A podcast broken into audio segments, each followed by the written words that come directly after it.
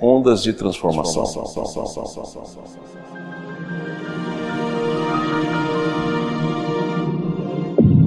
IBIS Instituto Brasileiro de Benemerência e Integração do Ser. www.ibis.org Nós estamos iniciando a nossa segunda aula Ondas de Transformação. E nesse curso Assim como nos anteriores, nós fomos falando sobre família, na constelação, constelações psíquicas, nós tratamos do problema pessoal e da família, o curso da personalidade, e vamos ter algumas aulas para a gente recordar alguns conceitos e acrescentar alguns outros aspectos para que a gente integre todos os cursos. Então a ideia é que esse primeiro Ondas de Transformação a gente consiga integrar todos os cursos de maneira que a gente possa fazer um apanhado geral. Mas eu já vou fazer alguns apanhados, principalmente a partir da aula de hoje. Fizemos na aula passada e vamos continuar fazendo. Hoje, a ideia é a gente mostrar os princípios e o processo do autoconhecimento, da aventura de nos autodescobrir. Nós não vamos mostrar a forma. Não existe forma do autoconhecimento. A forma é você que tem de fazer. Você vai ter os princípios, você vai ter o processo, como ele se dá, vai ter, por exemplo, determinadas visões, como acontecem as visões interiores, para que você saiba o que você está vendo, o que você está identificando, o que você está olhando. Nós vamos mostrar isso. Olha, se eu chegar em determinado ambiente, mas não mostrar para que você, a partir daí, coloque na mente e repita a mente. Em todo o processo espiritual acontece isso. Ah, eu vi tal coisa, mas você viu mentalmente, você não viu por uma experiência é, pessoal. Porque na experiência pessoal ela se manifesta. Não é uma visão que você vê com a mente porque você procura ver uma imagem, mas uma manifestação de uma força que está dentro de você e que vem e que está dentro da nossa alma. Então, na verdade, nós vamos mostrar princípios, nós vamos mostrar processo, mas não vamos mostrar formas, porque a forma é você que tem de descobrir. A forma é você que vai ter de fazer, a forma é você que vai ter de caminhar. Então nós não vamos dar, como eu falei já na primeira aula, uma receita de bola para o autoconhecimento, porque ela não existe e se tiver não presta. Tá claro? Você tem de ter o quê? Qual o princípio de fazer o bolo? Quais são os processos que fazem o bolo? Quais são as etapas de fazer o bolo? Mas quem vai fazer o bolo é você. Quem vai misturar os ingredientes é você. Quem vai é, buscar saber se está bom ou ruim é você. Agora, quando você chegar em determinado momento que manifestar algo em você, você vai ter uma condição de comparar com aquilo que os outros também viram. Ou seja, ah, na hora que eu atingir a supermente, o que, que eu vou ver? Então, aquelas pessoas que viram, que vivenciaram, vão falar o que aconteceu para que a gente tenha referências, mas nunca um, um bolo para que a gente possa pensar e agir achando que fazendo assim a gente está se autoconhecendo. Tá ok? Então vamos lá. Semana passada, a primeira coisa que nós mostramos que tudo no universo está em movimento. Se tudo está em, movimento, inclusive o nosso eu. O nosso eu não é estático. Tudo está se movimentando. O átomo movimenta e cicla milhares de vezes por segundo. As moléculas do nosso corpo fazem a mesma coisa. O nosso corpo está o tempo todo em metabolismo, o tempo todo nós estamos trocando células, o tempo todo está morrendo células, está nascendo células novas, o tempo todo nós estamos trocando átomos, o tempo todo nós estamos absorvendo átomos, o tempo todo nós estamos fazendo processos metabólicos, processos respiratórios, processos circulatórios. Tudo no universo está em mudança, o tempo todo é mudança no rio, é todo tempo mudança no universo. Agora o nosso eu também move. Por que, que nós não percebemos essa transformação contínua que nós chamamos no seu conjunto evolução? A gente não sente porque a gente faz com que a nossa mente se rotiniza. E a gente rotiniza através de hábitos. E o nosso pensamento fica preso nesses hábitos. O nosso pensamento fica preso no comportamento. Então, por exemplo, se você é, por exemplo, um perfeccionista, você vai amanhecer e planejar seu dia todo. Ou seja, você já faz a rotina do dia e fica preso nessa rotina, tentando fazer com que tudo ocorra conforme você pensou. E provoca um cansaço extremo como você faz isso. E você vai rotinizando a vida. Eu tenho de fazer isso, eu tenho de fazer aquilo, eu tenho de fazer aquilo outro, e isso passa a ser importante. E você não vê o eu em transformação. E você com isso começa a evitar a transformação, começa a criar obstáculos à transformação. Mas tudo no universo, seja no átomo, seja dentro da Terra e, e, dos planetas, seja no universo como um todo, seja no eu, está em movimento. Nada está parado, tudo está em movimento, tudo tem um ponto de chegada. A Terra está girando e está em movimento, o Sol está girando e está em movimento, tudo tem um caminho, tudo tem uma, uma etapa a ser cumprida. E essa etapa é todo o processo evolutivo, ou seja, a gente evolui a cada segundo, a gente evolui a cada milissegundo, a gente evolui a cada minuto. Agora, o que, que acontece conosco? Nós rotinizamos a nossa vida, nós estatizamos a nossa mente. É igual eu costumo dizer, tem pensamentos dentro da sua mente que já fez aniversário. Aniversário de 20 anos, de 30 anos, de 40 anos, de 50 anos para os mais velhos, feito eu. Ou se não muito antigo, como adulto, já 60, 70. Então quer dizer, aí tem pensamento que já completou aí era, completou década. E você continua girando. E a partir daí você estabelece a sua forma, que você chama forma estável. Eu quero segurança. E a segurança é continuar sendo o que você é. Mas tudo está em movimento. E na hora que esse fluxo do movimento vem e você evita pela rotina, você evita pelo pensamento, você evita pelas emoções, você evita pelo hábito, você evita pelo seu modo de ser, essa força vai se deslocar. Então ela vai se deslocar para o campo psíquico, vai deslocar para o campo orgânico, vai deslocar para o meio. E é isso que traz todos os transtornos da nossa vida. Porque na hora que a força se desloca, ela cria distonia. Então vai ser distonia mental, distonia física, distonia ambiental. E essa é a nossa maior resistência. É a força da inércia que cria a resistência da não mudança. Porque a mudança tem de ser contínua. Aquilo que nós já falamos aqui na primeira aula, já falamos sempre, a cada dia basta a sua preocupação, ou seja, se a cada dia a gente fizesse a mudança, encerrasse aquela mudança, começasse no outro dia do zero, com a nova perspectiva para o novo, nós não teríamos problema. Mas essa é a nossa situação, você quer estatizar. E você chama isso do seu modo de ser. Que modo de ser? É o modo transitório. Então, quer dizer, quando você era animal, você tinha um modo de ser animal. E se você tivesse estatizado aquele modo? Imagina, nós já fomos animal, já fomos vegetal, já fomos é, é, mineral, já fomos átomo. E se você tivesse estatizado o caso animal, estava nós até hoje no animal? E o homem, apenas uma fase de transição. A mente, apenas um departamento do nosso psiquismo. Então, dentro dessa visão da mente como uma parte do nosso psiquismo, nós temos os graus de consciência. Esses graus de consciência, nosso grau de consciência, por sua vez, é o estado relativo de nossa totalidade. Então, o tempo todo nós estamos num processo de transformação. E aqui nós estamos apenas na mente, ó. É aquilo que está aqui na terceira. A mente comum é apenas um desse centro. Então, essa mente que nós utilizamos o tempo todo, que achamos que é a nossa essência, ela não passa de uma parte da nossa, do nosso psiquismo. Na verdade, nós temos vários outros departamentos dentro de nós. Nós temos uma consciência física, nós temos uma consciência vital, nós temos uma consciência mental e temos a consciência supramental. Essa consciência supramental é aquela consciência que no curso passado nós mostramos em resumo como consciência interna ou como consciência latente. Aquela consciência que à medida que nós vamos evoluindo, ela vai se pronunciando. E essa consciência que nós usamos aqui é a consciência externa.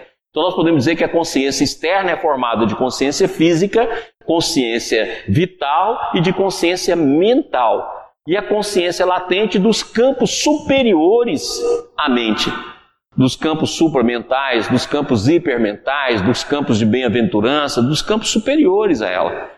E não tem como, vai tendo um movimento contínuo, onde a consciência latente começa a se manifestar e vai se manifestar primeiro na forma de pressentimento, vai se manifestar primeiro na forma de insight, vai manifestar primeiro em forma de intuição. E a consciência externa vai ficando nas funções externas e pouco a pouco vai sendo absorvida por essa consciência latente. E esse movimento, se nós ajudamos o movimento, o movimento que já existe, se você ajuda, você acelera o processo. Agora, se você é contra, você bloqueia essas forças. E essas forças, elas também se manifestam como uma energia psíquica. Então, se você bloqueia essas forças, você vai bloquear a energia psíquica. Se você bloqueia a energia psíquica, o que, que vai acontecer? Você impede que o fluxo de energia psíquica ocorra no seu campo, no seu campo pessoal. E na hora que você impede disso acontecer, o que, que vai, vai, vai gerar? Vai gerar distonia, vai gerar desitmia, vai gerar patologia. Deu para entender isso? Esse é só o nosso introito.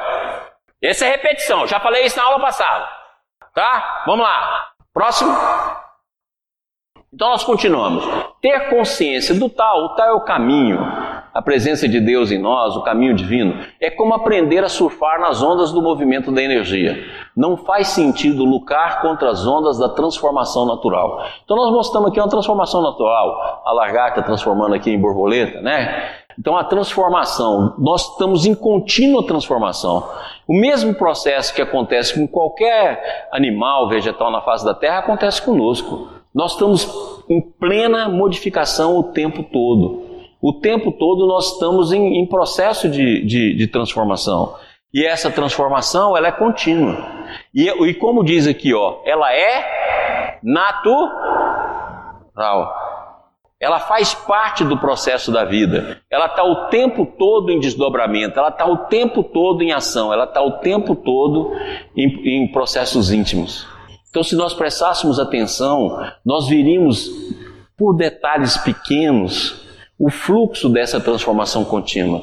Nós notaríamos vagarosamente o fluxo desse processo íntimo e poderíamos então dar um curso muito maior, porque nós estaríamos nadando na direção que a própria vida de, dá o fluxo, na direção do próprio fluxo divino e não contrário a ela, ou tentando estatizar os nossos estados psíquicos. Aí depois nós falamos na aula passada que a dor é o resultado dos nossos erros e débitos, atuais e passados. Onde está a tua dor é onde esteve o teu abuso. Então nós mostramos aqui na, na, vez passada que onde está o teu abuso, onde está o teu hábito, está a tua dor. Como a vida é um fluxo, e é um fluxo de transformação para que você atinja a perfeição, como diz Jesus, nenhuma ovelha se perderá. Se ele é um fluxo e está o tempo todo em transformação, você, pelo hábito, vai cristalizando de reencarnação para reencarnação. Então você acostumou a, a, ter um determinado tipo de comportamento. Em cada reencarnação você renasce com um passo depois da, de onde você deixou, você vai sempre no, no mesmo caminho, na mesma trilha. Até que aquele processo todo se acumula e o processo acumulado que você criou por você mesmo, que Jesus deu o nome de barreira, tanto é verdade que ele falou: oh, se tiveres fé do tamanho de um grão de mostarda, direi essa montanha. Essa montanha é isso que você criou. Você vai criando até que determinado momento ela surge na sua vida como dor. Então, na verdade, a dor nada mais é do que o resultado do abuso. Abuso do hábito, abuso da conduta, abuso da, do processo mental, abuso nas áreas da vida. Abuso. Mas ela, ao mesmo tempo, resultado do abuso, mas ao mesmo tempo a dor é um convite à transformação.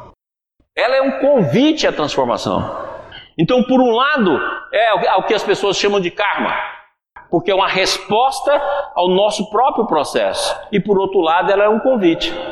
E esse convite surge na nossa vida de que forma? Através de uma equação de vida. Em cada momento da nossa vida aparece uma equação. Então eu mostrei aqui na semana passada, eu falei, ó, tem equação de primeiro grau. Muitas vezes o problema aparece na sua vida como se fosse equação de primeiro grau, fácil de resolver, direto. Basta você ter um pequeno conhecimento que você consegue resolver. Mas tem outras não, que começam a aparecer equações de segundo grau um pouco mais complicado. Depois aparecem é, em forma de cálculo, em cálculo diferencial, aí começa a complicar as nossas equações. E muitas vezes elas são complicadas não é só por causa do passado, não. É porque em vez de você resolver aqui, você complica, ela fica dessa forma. Em vez de você resolver, você complica, ela fica assim. Depois não resolveu, vira diferencial. Então você vai complicando as equações. E nós fazemos isso na vida. Muitas vezes você atribui isso ao karma e na verdade nada mais é do que o processo veio e fez um convite para você, em vez de você resolver, você complicou. Então nós temos a primeira coisa que nós vamos fazer como princípio, como processo do nosso processo de autoconhecimento, é ver onde está a nossa dor. A vida está fazendo doer onde? E vamos ver o tamanho da nossa equação. É uma equação de primeiro grau, que eu resolvo facilmente? É uma equação de segundo grau, que eu vou ter de buscar espiritualização para poder resolver? Eu vou ter de orar muito para poder resolver isso com um nível de consciência diferente do que eu gerei? É uma, uma equação profundamente complicada. Você muitas vezes está diante de um problema complicado, em vez de você buscar a serenidade para que outro nível de consciência haja, a fim de que você não agrave, você age pelo impulso, age pela repetição, age com a mesma forma que você sempre agiu, você complica o problema. Não, quando a gente está diante de problemas complicados, o que, que, você tem de fazer? Calma. Vou, vou ter de estudar quais as qualidades que está faltando em mim para que eu possa resolver. Que, que eu estou precisando para que eu possa resolver o problema e não querer uma resolução direta. E a gente faz uma resolução direta querendo resolver isso pela prece. E não é a prece que a gente pede a Deus inspiração para resolver, mas a gente dá a ordem a Deus para ele poder fazer o que nos compete fazer.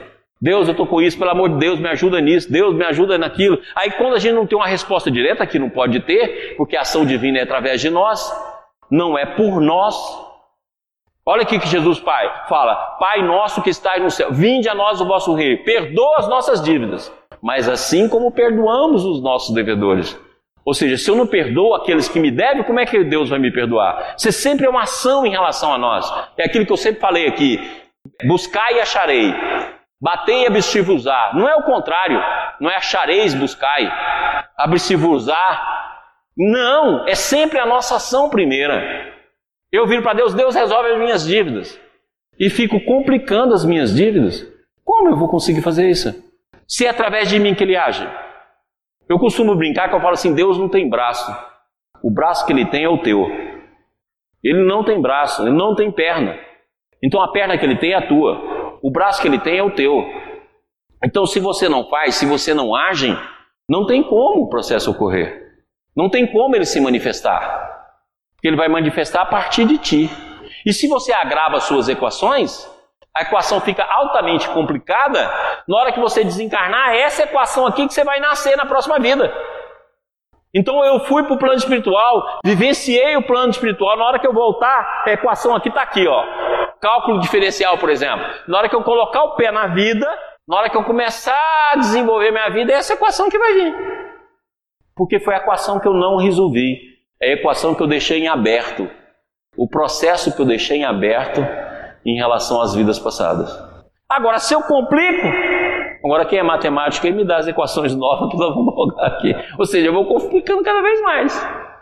Eu vou caminhando para um processo que cada vez mais vai requerer de mim, muitas vezes, qualidades e situações que eu não possuo. Então, toda vez que nós formos enfrentar um problema, o que, que nós vamos ver? Quais são as qualidades que eu tenho e quais as qualidades que o problema está me pedindo.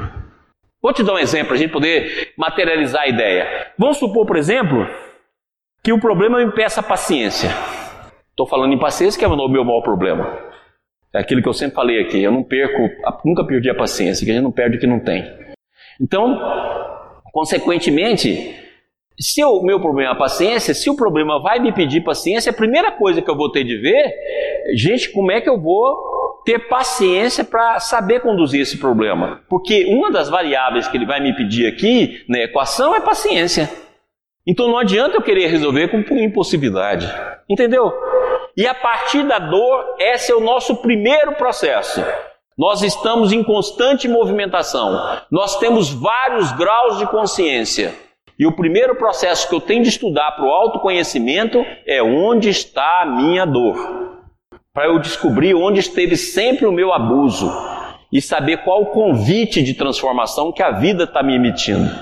Gente, está bem claro isso aí? Pessoal da TV. Esse é o nosso primeiro. Não tem como, a vida está em completo movimento, sempre.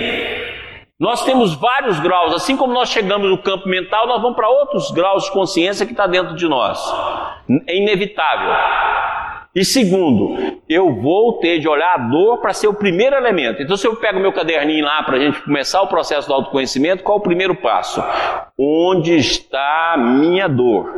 Porque eu vou descobrir onde estava o meu abuso, onde estava o meu hábito.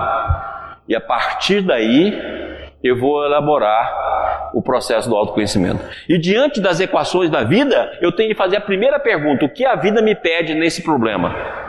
Porque ela sempre vai te pedir algo a mais do que você tem. Porque se, o, se, o, se a dor é um convite, se o problema é um convite à evolução, ela sempre vai te pedir uma carga que você não possui. Seja porque você nunca quis possuir devido aos problemas da vida passada, seja na vida presente aquilo que você precisa adquirir. Então, assim, você vai ter de buscar, e para buscar, você vai ter de se transformar. E esse é o objetivo final da existência: transformação. Tudo bem até aqui? Está guardando até para o passinho. Um, dois, três, para não ter problema. Estevinho, tem alguma pergunta? É, temos sim. Vamos lá. É, boa noite a todos de Goiânia, Brasília, pessoal da TV Ibis. A primeira pergunta da noite é da nossa companheira Lohane, de Belo Horizonte. É, boa noite. Fale um pouco sobre a dor dos santos. Elas se revelam também pela, pelo abuso ou existe outro tipo de dor na evolução? Nós podemos falar aqui, eu vou falar, viu, Lohane, sobre a evolução da dor e dos tipos de dores. Certo? Nós vamos falar. Nós já falamos em curso passado, mas eu vou falar sobre isso. A dor do santo não tem nada a ver com essa dor que eu estou falando aqui. A dor do santo é a distonia entre a busca espiritual e a matéria, o qual nós estamos escravizados. É aquilo que Jesus falou: a carne é fraca, o espírito está pronto, mas a carne é fraca. Essa distonia da busca é que vai causar a patologia no santo e vai causar a dor no santo. A dor dele é por insuficiência da busca, não é por um processo kármico, não é por um processo de, de inércia. Nós não, a nossa dor é por processos kármicos repetitivos de hábitos e abuso e por inércia. A deles é porque está no momento de transformação maior. E nesse processo de transformação maior vai ter uma consciência aqui, vai ter uma consciência que desperta e o choque entre essas duas consciências. Esse choque entre as duas consciências vai provocar também distonia, que vai dar as patologias do santo. Então eu costumo dizer o seguinte: que tem doenças e doenças. Tem doenças que representam distonias mentais e psíquicas e tem doenças que representam o avanço da própria existência na busca de aperfeiçoamento. Nós temos alguns slides aqui, Lohane, que nós vamos passar para mostrar lá no, um pouco mais na frente, no nosso curso, e eu também vou dar uma escala de dores para que a gente possa entender esse processo, desde a dor física, a dor moral ou a dor de santificação. Eu costumo chamar essa dor aí de dor de santificação. A segunda pergunta é do nosso companheiro Raimundo. Boa noite, doutor Maurício. Dentro da transformação, por que nós debatemos e sofremos tanto com a morte do homem velho para o novo nascer? Pelo seguinte, porque o homem velho nos custou muito a conquista. E nós temos um problema muito sério, a gente gosta de segurança. Pode olhar que você quer segurança financeira, segurança afetiva. Por isso que a gente fala assim, eu te amo. E quer que eu, a pessoa fale, eu te amo. Pronto, é um acordo feito. Ninguém ama mais ninguém, a não ser nós dois. Certo? Porque você quer segurança. Você quer segurança afetiva, você quer segurança familiar, você quer segurança social, você quer segurança mental, você quer segurança financeira. Agora a vida é transformação contínua. Como é que pode ter segurança? Igual eu costumo dizer, só existe uma segurança: a mudança. Todas as seguranças são relativas. Isso não quer dizer que assim, ah, então não posso ter segurança financeira? Não, mas ela é relativa. Você tem que pensar o seguinte: eu estou seguro nesse momento. Amo você agora. Tá claro? Ou seja, o processo é de mudança contínua. Nós estamos num processo de mudança contínua. Agora, se você quer estatizar a vida, você vai procurar a segurança, essa falsa segurança. E a partir dessa falsa segurança, você trava o fluxo da existência. Então você pode falar assim: momentaneamente eu estou seguro afetivamente, momentaneamente eu estou seguro financeiramente, momentaneamente eu estou seguro socialmente. Mas é momentâneo. E tem de estar aberto que amanhã, se vier um problema na área financeira que você era seguro, você tem de saber enfrentar esse problema. Então, esse é o grande problema, Raimundo, é quando a gente tenta estabilizar para ter segurança. E a busca de segurança religiosa a gente transforma a verdade em dogma. E você não quer saber do novo. Então, se você segue lá uma doutrina, você segue lá uma filosofia, se segue lá um rito, na hora que apresenta alguma coisa nova, você fala: não, isso não tem nada a ver com a minha religião. Porque você não quer o novo, porque o novo significa enfrentar, estudar, depurar, analisar, entrar em choque com os próprios conceitos. Você não quer isso. Aí você procura uma segurança religiosa procura uma segurança familiar, uma segurança afetiva, uma segurança financeira. E a vida está em transformação a cada minuto, a vida está em transformação a cada segundo. E é por isso, Raimundo, que a gente prefere o homem velho, que foi uma dura, dura conquista, que nós levamos séculos para chegar até aqui, do que a aventura do homem novo, porque a gente tem medo. A terceira pergunta é da Georgina Negromonte. É, Crispim, boa noite. Essa transformação nos torna melhor a cada experiência, independente de permanecermos com atitudes equivocadas? Essa pergunta sua é excelente. Repete, por favor, a pergunta dela. Todo mundo presta atenção. Pessoal de Goiânia aí, presta atenção. Pessoal da TVI, presta atenção. Vamos lá. Essa pergunta dela é, é, é ótima para a gente responder. Essa transformação nos torna melhores a cada experiência, independente de permanecermos com atitudes equivocadas? Não! Vou repetir. Não! Nenhuma experiência te torna melhor. A experiência do autoconhecimento te torna consciente. Vou repetir. Nós não estamos fazendo um curso para a gente ficar bonzinho. Não! Nós estamos fazendo um curso para descobrir o capeta que há em nós para que a partir do capeta eu possa fazer as escolhas superiores da vida. Lembra, a gente não adquire virtude, a gente manifesta virtude. Virtude é um dom coletivo, não é um processo mental, não é um processo sentimental, é um dom coletivo. Tá claro? Você não vai ficar melhor. E essa história de bonzinho e ruinzinho, você é ruinzinho sempre. A dualidade está em nós sempre. O que nós vamos descobrir é a dualidade em nós. E como conduzir essa dualidade no processo de aquisição de uma nova consciência. Tá claro? Não, volta ali naquele slide que eu não acabei de ler. Volta. É uma equação divina pedindo a resolução, ao mesmo tempo é um convite à transformação. Devemos iniciar a viagem ou exploração interior pelo estudo das nossas dores e pelo levantamento consciente dos ângulos de determinismo e livre-arbítrio em nossas vidas. Então, o que, que nós vamos fazer? Qual o primeiro passo que nós vamos dar? Tudo está em transformação, não tem como não estar tá em transformação. Qual é o segundo processo que nós vamos ver? Tudo vai mudando de grau de consciência a mente apenas uma. Qual outro ponto? A mente é apenas um processo, nós temos que lembrar disso. Terceiro, nós temos de ver onde está a nossa dor, porque nessa dor houve o nosso abuso. Quarto, nós temos que estar ciente que nós não estamos fazendo um processo para nos tornar bonzinho, porque você não sabe o que é bom. Nós estamos fazendo um processo para nos tornar consciente, inclusive da nossa dualidade, inclusive da nossa maldade. Terceiro, nós temos de começar esse processo por, pelas equações da nossa vida e pelas dores que está presente em nós. E agora, na hora que você estudar sua dor, você tem de estudar os ângulos da sua existência, que é os ângulos de determinismo e livre-arbítrio. Então presta atenção. Nós trouxemos aqui esse objeto. Então eu vou chamar essa linha aqui, ó, a linha do livre-arbítrio. E vou chamar essa azulzinha de a linha do determinismo. Determinismo, livre-arbítrio. Na vida só existe livre-arbítrio.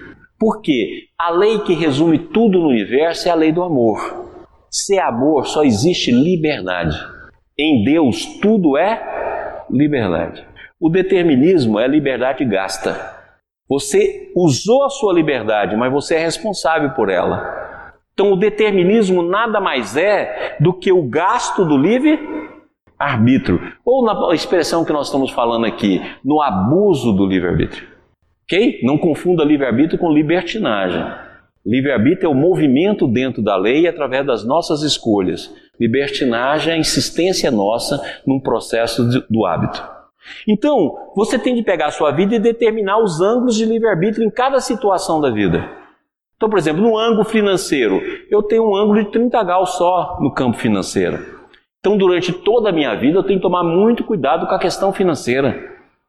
Eu não vou ter liberdade, eu não vou ter ações significativas de auxílio, porque eu abusei nessa área.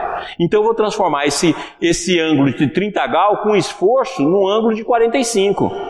Porque na próxima vida eu já entro na vida com um ângulo de 45 graus no campo financeiro. Trabalhei melhor, vou entrar com 90 graus. Trabalhei melhor, vou entrar com 180. Trabalhei demais, vou entrar com 360. Ou seja, onde eu tocar, o campo financeiro me dá a resposta. Ok? Agora, se eu fecho esse ângulo financeiro, certo? Se eu fecho o ângulo financeiro, eu vou fechando de tal maneira, fechando de tal maneira que vira todo determinismo. A minha liberdade financeira se torna zero. Então nós temos de estudar os ângulos. Na hora que a gente estudar a nossa dor, A nossa dor vai indicar onde você sofre e onde teve o seu abuso. E é a equação da vida que te convida. Agora você tem de estudar o ângulo em cada área. Então, por exemplo, nós colocamos aqui, praça, por favor. Nós colocamos aqui, ó, um ângulo de 15 graus no financeiro, um ângulo de 30 graus no financeiro. Hoje você só tem um ângulo livre de 30 graus. Toma cuidado. Não pensa você que você vai ganhar na loteria, que você vai ganhar ajuda fácil. Por quê? Porque você fechou esse ângulo. Se você fechou esse ângulo, você está num ângulo fechado. Então você tem que tomar muito cuidado. Não pode dar um passo, não pode ser é, impulsivo, não pode ser arrojado, porque o seu ângulo está fechado nessa área. Você tem que estudar. Como é que você estuda isso? Tudo o que aconteceu financeiramente com você até hoje. Para você descobrir os ângulos. Aí você tem um ângulo no campo afetivo de 50, 60 graus. Ora, se eu tenho 60 graus no ângulo afetivo, as minhas relações serão bem mais saudáveis. Eu tenho possibilidade de, se não deu certo com esse, dar certo com o outro. Se não deu certo com aquela, dar certo com aquela outra. Por quê? Porque eu tenho um ângulo aberto. Se ele está fechadinho, é aquilo que eu brinco. O tiãozinho que chegar para você, meu filho, o sapinho que chegar transforma em, em, em, príncipe, que é o que você vai ter. Olha o campinho aqui fechado. Você não tem um ângulo aberto, você não tem uma possibilidade aberta, então você vai ter de utilizar essa possibilidade aqui. Se você não tem ângulo nenhum, o que, que vai acontecer? Você fala assim: ah, na minha vida não tenho ninguém, nunca consegui ter ninguém. Muitas vezes porque você fechou tudo. Se você fechou todo o ângulo, o que, que vai acontecer? Você vai ter de abrir isso aqui vagarosamente através de ações que te ajudam a erguer esse ângulo. Agora vamos supor, por exemplo, que você tenha no campo familiar 180 graus, no livre-arbítrio em áreas de 360. Vamos supor que no campo afetivo você tem uma, um livre-arbítrio 360. Já pensou que maravilha? O ângulo está todo aberto. Tá claro? Ou seja, você vai encontrar sua alma gêmea de cara, vai namorar sua alma gêmea e vai casar com ela. Olha que maravilha. Vamos supor, por exemplo, que meu ângulo aberto seja no campo do conhecimento.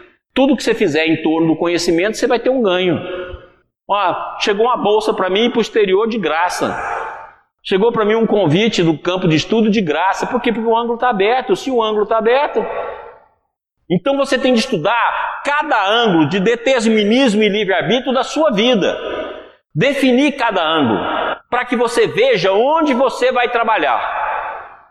Então presta atenção no que nós estamos dizendo aqui. Nós temos de descobrir onde está a nossa dor. Descobrindo onde está a nossa dor, nós temos de descobrir onde teve o nosso abuso. E agora nós vamos descobrir os ângulos da nossa vida. Tá claro, gente? Os ângulos da nossa vida. Aí você vai fazer um caderninho lá. Ó, tem 30 graus no sentimento, tem campo afetivo, tem outras áreas que eu não coloquei aqui, tem várias áreas. Por exemplo, tem gente que na, no campo da vida, ele tem um determinismo de 360. São essas pessoas que nascem, por exemplo, com a paralisia cerebral. Igual eu já falei aqui, não tem livre-arbítrio para coçar as costas. Para qualquer coisa precisa do outro. Não tem livre-arbítrio para mexer, para falar, para coçar, para se cuidar, para se movimentar na existência. Está fechado todo o ângulo. Aí ele vai ter de viver aquela experiência para ir de novo abrindo o ângulo, para ir de novo abrindo o ângulo, para ir de novo abrindo o ângulo. Entendido? Então vamos lá, recordando os nossos passos. Movimento é contínuo, não tem como evitar. Consciências são por graus, por níveis. Nós temos de definir onde está a nossa dor. E temos de definir onde está o ângulo do nosso livre-arbítrio. Tudo bem, gente? Beleza? Perguntas? Tem alguma pergunta? Depois que eu descubro o capeta em mim, crio consciência de uma vida que preciso. Isso gera uma certa solidão? Não, quando você descobre o capeta em você, tem uma coisa interessante, gente. O capeta tem uma força enorme. O capeta não é só capeta. O erro em nós o problema interior nosso tem um conteúdo enorme. A gente não pode imaginar a força que os nossos erros possuem. Se você pensar, coloca aqui a caneta, por favor. Vamos supor aqui, ó, que o erro seja uma força.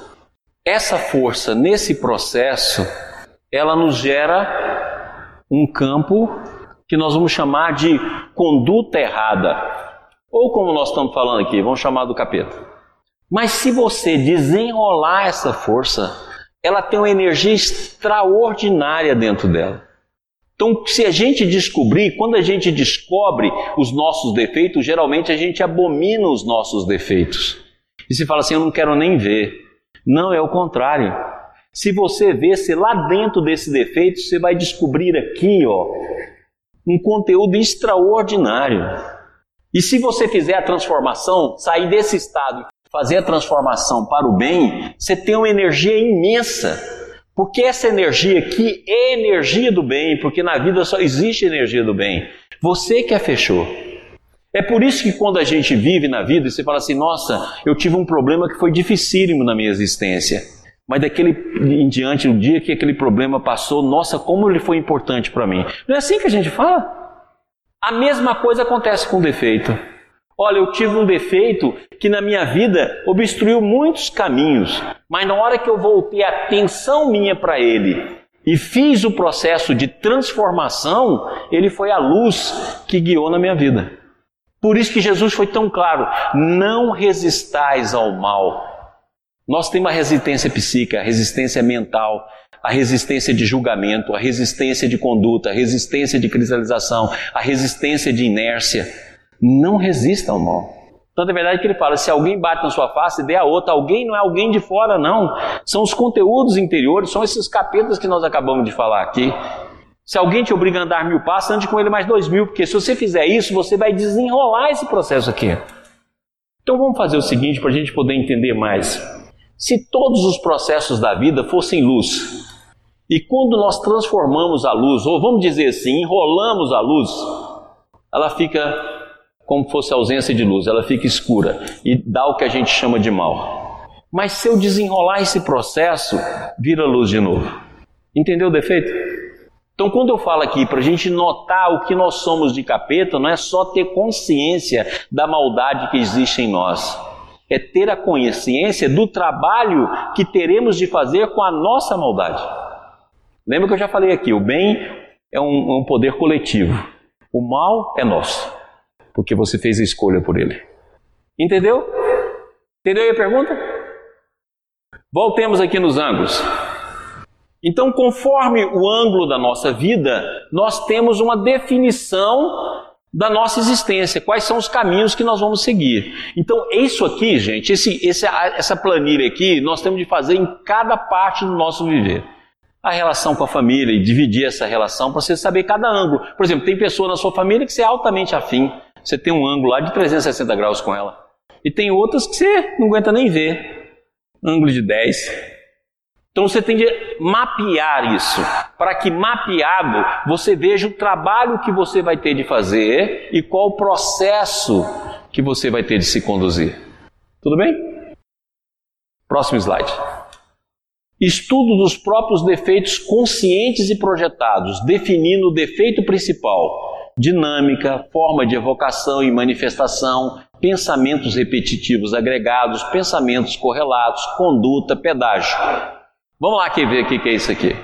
Nós temos de pegar e definir os nossos defeitos. Definindo os nossos defeitos, não basta falar assim, eu sou vaidoso, eu sou orgulhoso, eu sou colérico, eu sou impulsivo. Não, eu sou impulsivo como? Qual é a dinâmica da minha impulsividade? Qual é a dinâmica da minha impulsividade? Como é que ela se manifesta? Como é que ela chega? Como é que ela se desdobra? Como é que ela se pronuncia? Como é que ela se realiza? Como é que ela se manifesta?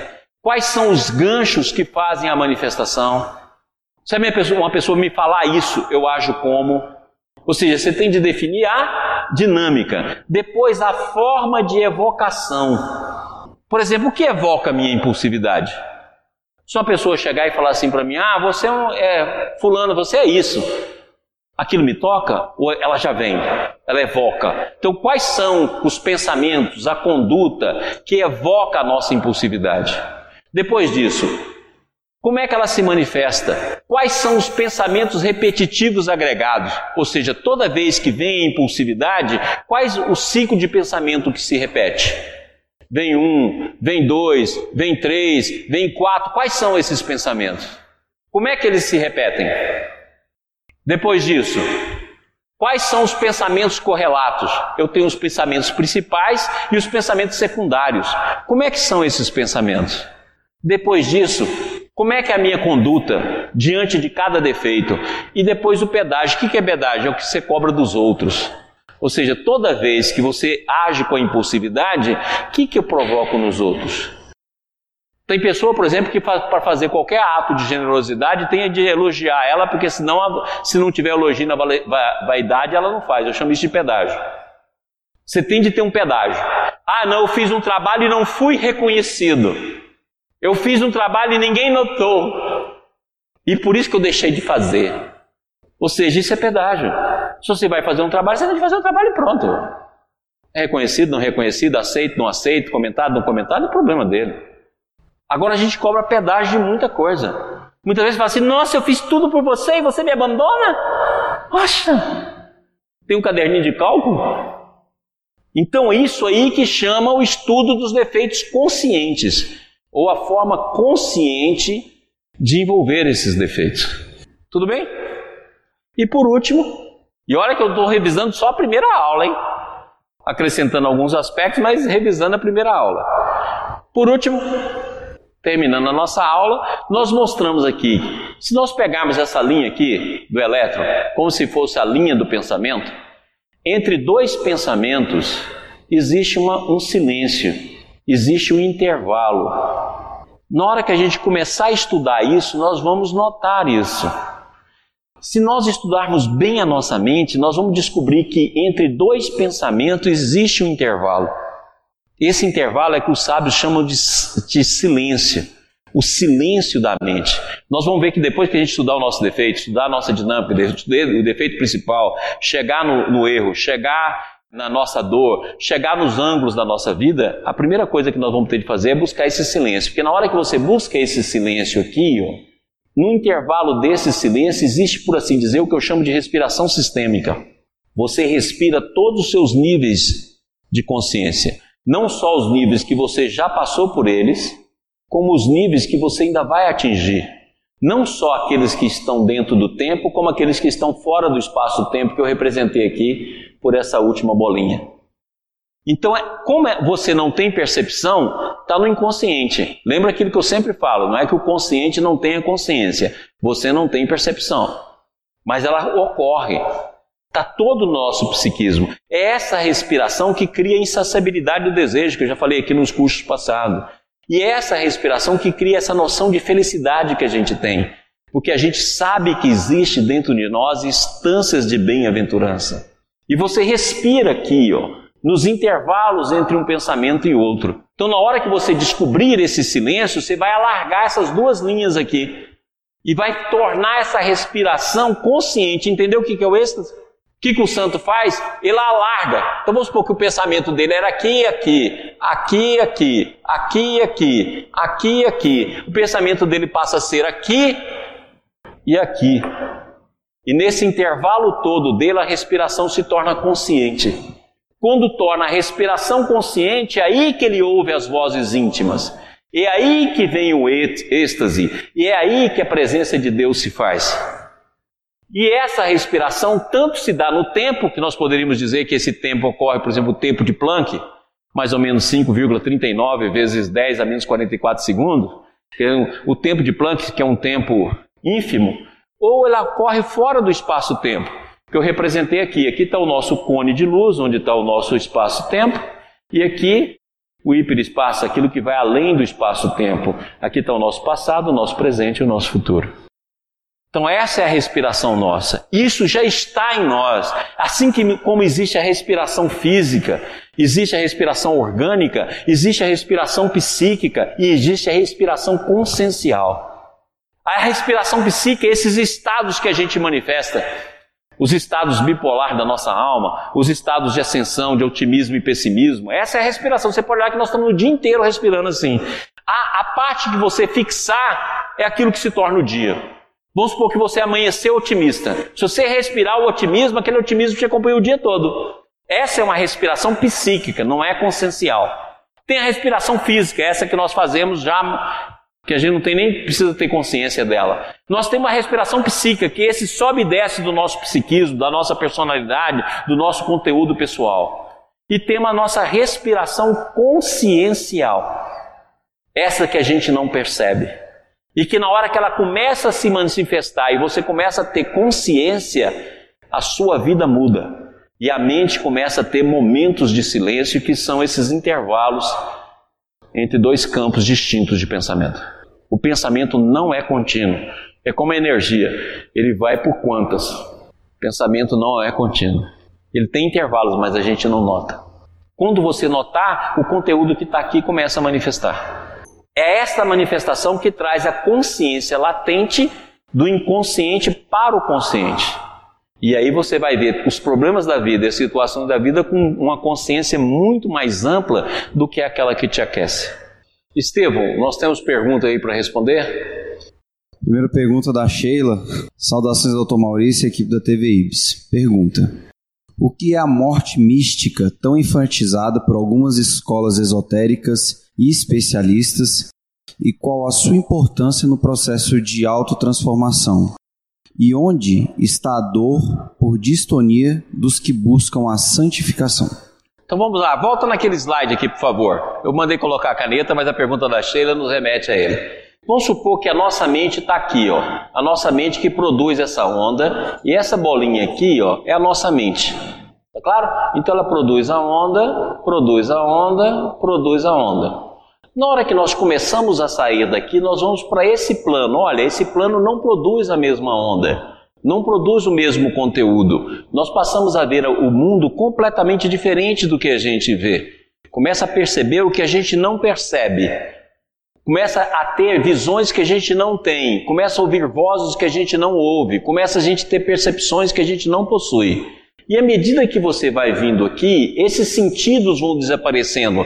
Tanto é verdade que São João da Cruz chamou isso a noite escura da alma.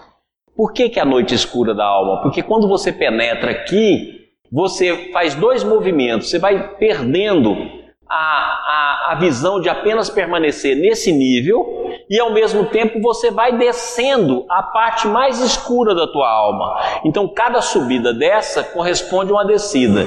Cada subida dessa corresponde a uma descida. E nesse processo de descer, para você transformar aquela luz enrodilhada em luz de vida, e ao mesmo tempo, em cada subida você ganha energia para descer, em cada descida você ganha energia para subir. Por isso que a noite escura da alma, que ela é feita além dos sentidos, ela é feita apenas além desse mundo que nós conseguimos ver. E à medida que você vai vivendo cada vez para lá, você tem uma espécie de morte desse eu. Porque quando você vai atingindo esses planos superiores de consciência aqui representada, você vai perdendo o contato de querer viver apenas nesse eu. Por isso que você vai falando assim que Deus vive em mim, Buda vive em mim, a luz vive em mim. Por quê? Porque nesse momento a sua consciência passa a ter a noção da consciência como um projeto coletivo, como uma manifestação coletiva. E já não existe mais o eu e o outro, não existe o meu e o seu. Começa a ver a percepção da unidade, começa a ver a percepção da totalidade. E isso, em várias escolas, vai chamar de morte mística, morte do ego, morte dos. Porque na verdade significa transformação.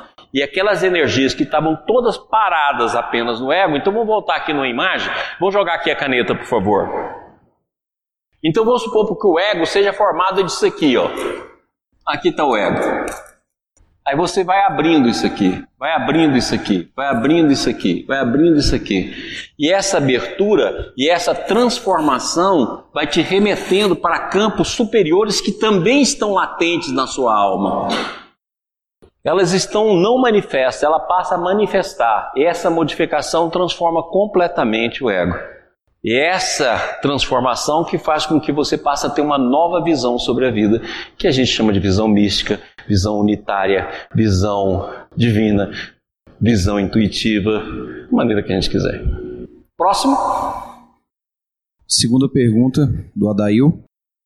O Adail. Oh, bacana.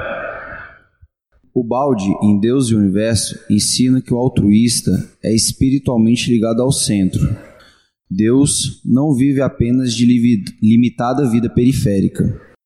Pelo contrário, é justamente esse seu sacrifício de dar e irradiando a força decisiva que abrirá as janelas que inundarão o sol. É este o difícil passo para trás, o único que pode permitir abrir as portas da prisão. Como executar esse trabalho? Dessa maneira que nós fazemos aqui, Adailton. Não existe um como no sentido de uma receita. Porque presta atenção, eu já falei aqui que a nossa mente ela é feita de conteúdos duais. Vamos pegar a mesma imagem, ela é assim, ó. Ela afirma e ela nega. Então o conteúdo da nossa mente, ela sempre é dual. Ela afirma e ela nega. No espaço entre afirmar e negar está a dúvida. Então ela afirma, ela nega e tem dúvida. Então, se nós falamos aqui, por exemplo, como você deve fazer, você transforma o como numa meta mental. Então fala assim: o como é o seguinte, você vai fazer isso, vai fazer isso, vai fazer isso, vai fazer isso, vai fazer isso. Você passa a rotinizar isso aqui, mas você vai continuar na mente. É por isso que nós temos uma passagem lá no tal que fala o seguinte: o tal que pode ser falado não é o tal. Ninguém entende isso. Por quê? Porque na verdade é um processo que você olha para a própria mente. Quando você olha para a própria mente a partir das suas questões pessoais, desce, sobe pedindo o auxílio divino na sua manifestação, desce se conhecendo, algo se manifesta. E esse algo que manifesta é que passa a dirigir você, não o conteúdo da sua mente. Esse algo a gente pode chamar de inspiração, pode chamar de intuição, pode chamar do que for. Mas ele vai manifestar. Você só precisa fazer o movimento. O movimento de busca divina para poder fazer a sua transformação. O conhecimento como elemento de alavanca, de inspiração, de ressonância. A busca do conhecimento da dor, dos ângulos, dos defeitos. E a, a busca do silêncio dentro de ti. Na hora que você fizer isso, algo vai manifestar. E esse algo que manifesta te dirige. Agora, se eu falar para a Dailton que, ó, Dailton, é assim, assim, assado, eu pego aquele método, como já fizeram várias vezes, eu pego aquele método e transformo ele no método mental. Não, eu tenho de acordar, pôr o pezinho direito na cama, tenho de levantar, tenho de respirar três vezes, fechar o nariz, respirar com a direita, fechar o nariz, respirar com a esquerda. Eu tenho de meditar, hum, botar um CDzinho para me meditar. Eu tenho de levantar, fazer uma precezinha. Eu tenho de andar, estou me autoconhecendo. Pronto transforma em método, transforma em meio e perde a finalidade. A finalidade é íntima. Se você fizer o movimento, você vai ver. Se você fizer o movimento correto, você vai ver. Tanto é verdade que se você faz o movimento correto, você pode pegar um livro de alguém que viu e falar, opa, é isso mesmo, esse cara está certinho. Eu passei por essa experiência, ou experiência similar, ou experiência semelhante, ou experiência complementar. Você vai saber do que o cara está falando.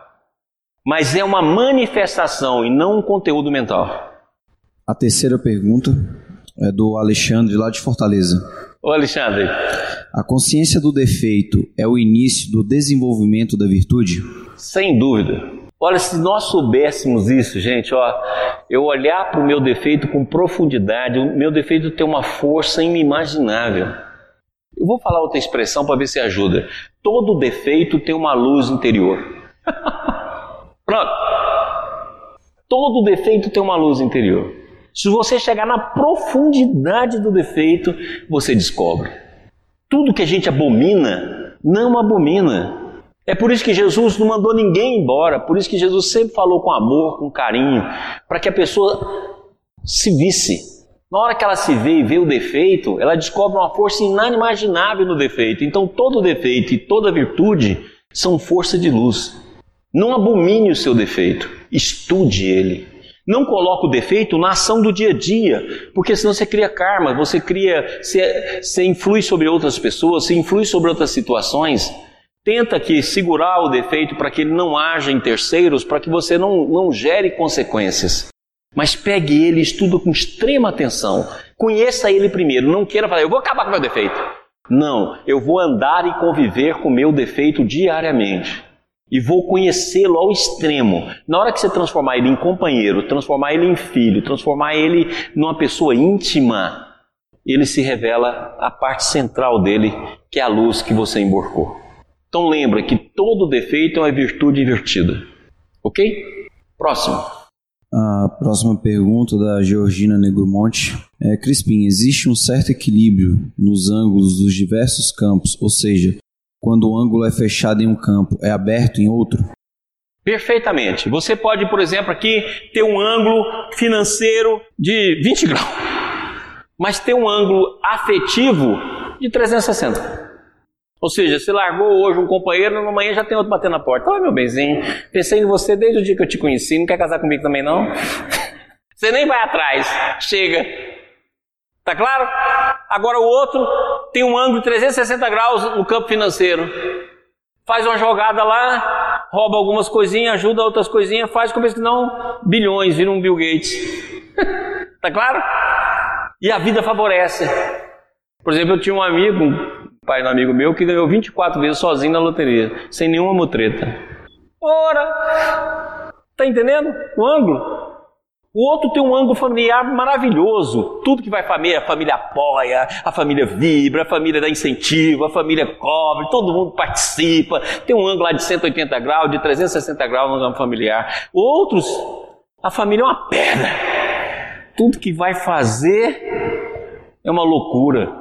Então, se você estudar os ângulos, você vai ter diferentes ângulos. Aqui eu coloquei algumas situações, familiar, financeira, que é aquela mais comum. Mas você pode colocar, pode dividir o financeiro em várias áreas, pode dividir o conhecimento em várias áreas e estudar a angulação dela. Onde está o ângulo é onde você já parou e já abusou.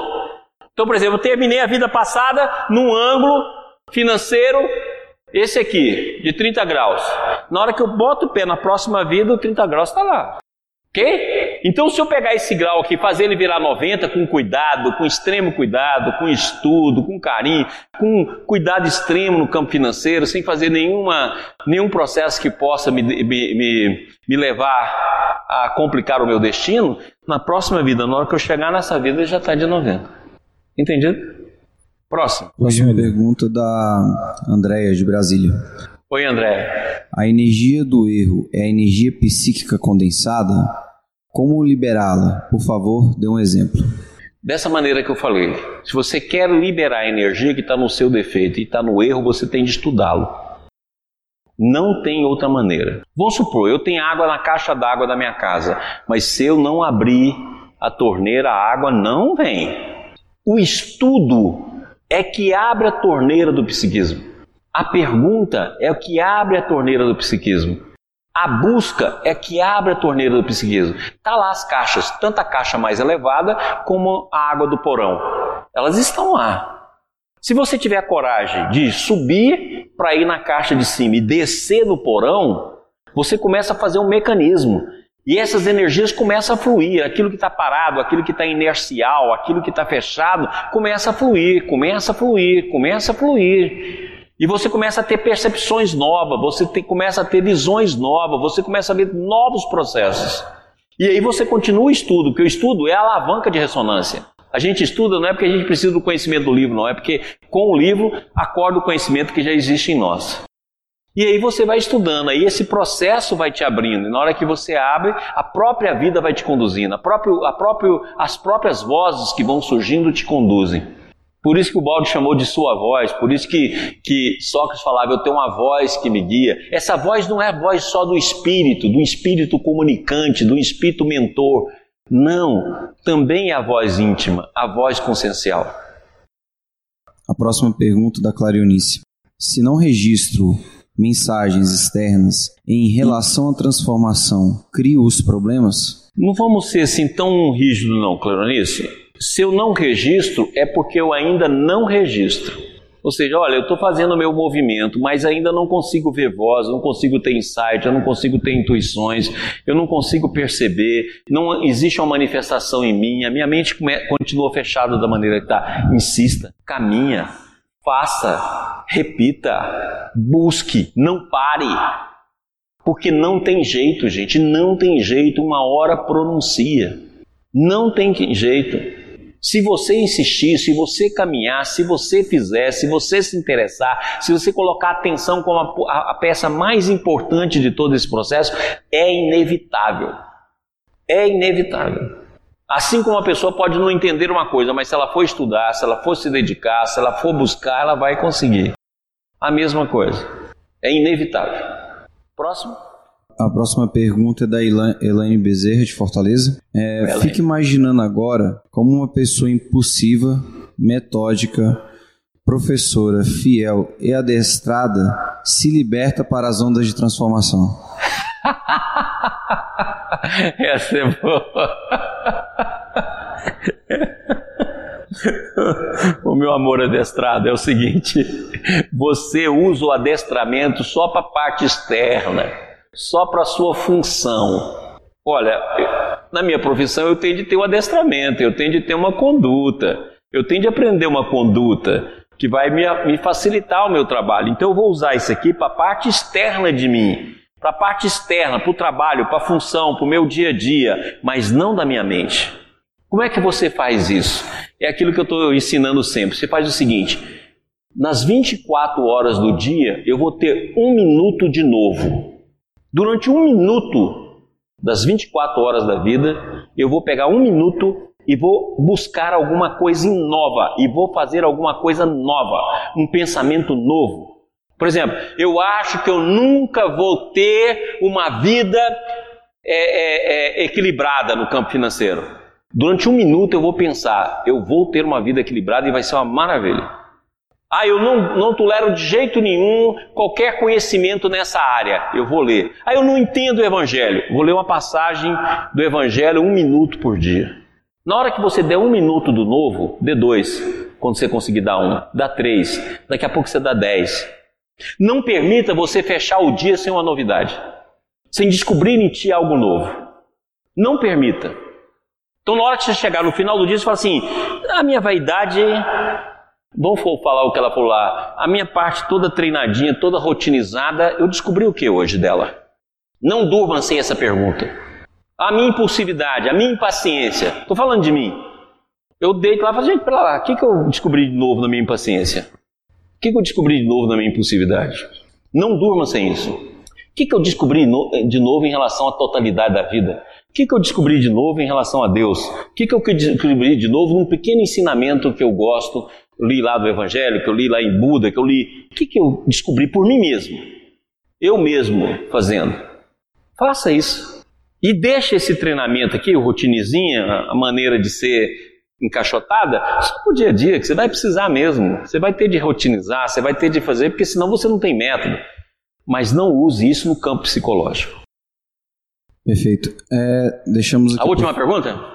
Caro Crispim, boa noite. Estou tentando construir o meu entendimento sobre mente. Ainda está um tanto fragmentado em meu raciocínio. A mente como sentido, a mente como interface das consciências externa e latente, a mente como nível de consciência, etc. Você poderia me ajudar a sintetizar o que é mente? Posso sim, nego. Pra você ter ideia do nosso curso, volta nos slides aqui, Estevam. Eu só vou te dar uma, uma canja aqui, porque nós vamos falar demais disso. Foi ótimo você lembrar disso, que nós vamos falar demais. Eu reuni tudo aquilo que é nós e dei o nome de antemente. São todos os conteúdos que nós acumulamos através de milênios e que virou instinto, que virou hábito. Aqui está a nossa mente, essa mente comum, essa mente formada de afirmação, formada de dúvida e formada por defeito. E aqui está a não mente, que é a mente superior, onde se pronuncia supermente, pronuncia supramente, pronuncia hipermente, onde se pronuncia a mente aventurada, onde se pronuncia a mente intuitiva. Então ela forma esse conjunto aqui, ó. É dentro desse conjunto. E, e cada parte dessa nós vamos definir e, e olhar o que, que tem dentro. Então vai chegar um momento do nosso curso que nós vamos falar o que, que tem dentro da mente. Como é que essa mente se comporta? Como é que ela é? O que, que tem dentro lá? Como é que ela faz? Como é que ela age? Quer dizer, como é que é essa mente dentro? O que, que é essa antimente? E o que, que é essa não mente? Nós vamos fazer um estudo completo aqui. Você vai ver que nas próximas aulas nós vamos falar demais sobre isso. Então vou deixar sua, sua pergunta para a gente responder na sequência do curso, porque nós vamos falar demais de mente, vamos falar demais de antimente. Você vê, não tem antimente também e, e da não mente. E elas funcionam assim, ó. Então, na hora que você está aqui, você está na mente e abre para não, não mente e abre para anti-mente, você vai alargando ela aqui. E é através dessa não mente que os níveis novos de consciência vai se pronunciando. Então, eu fiz resumo de todas as mentes nessas três mentes aqui. E nós vamos estudá-las a mancheiro. Coloquei tudo que tem em cada uma delas. Na mente, então, classifiquei tudo, todos os sentimentos, todos os pensamentos, para a gente poder estudar bem detalhado. Então vai ser parte do nosso curso e é parte integrante, ou vamos falar, o miolo do nosso curso. Então fica para as próximas aulas. Ok? Pessoal de Goiânia, tem alguma pergunta? Pessoal de Brasília? Podemos encerrar? Um beijo a todos.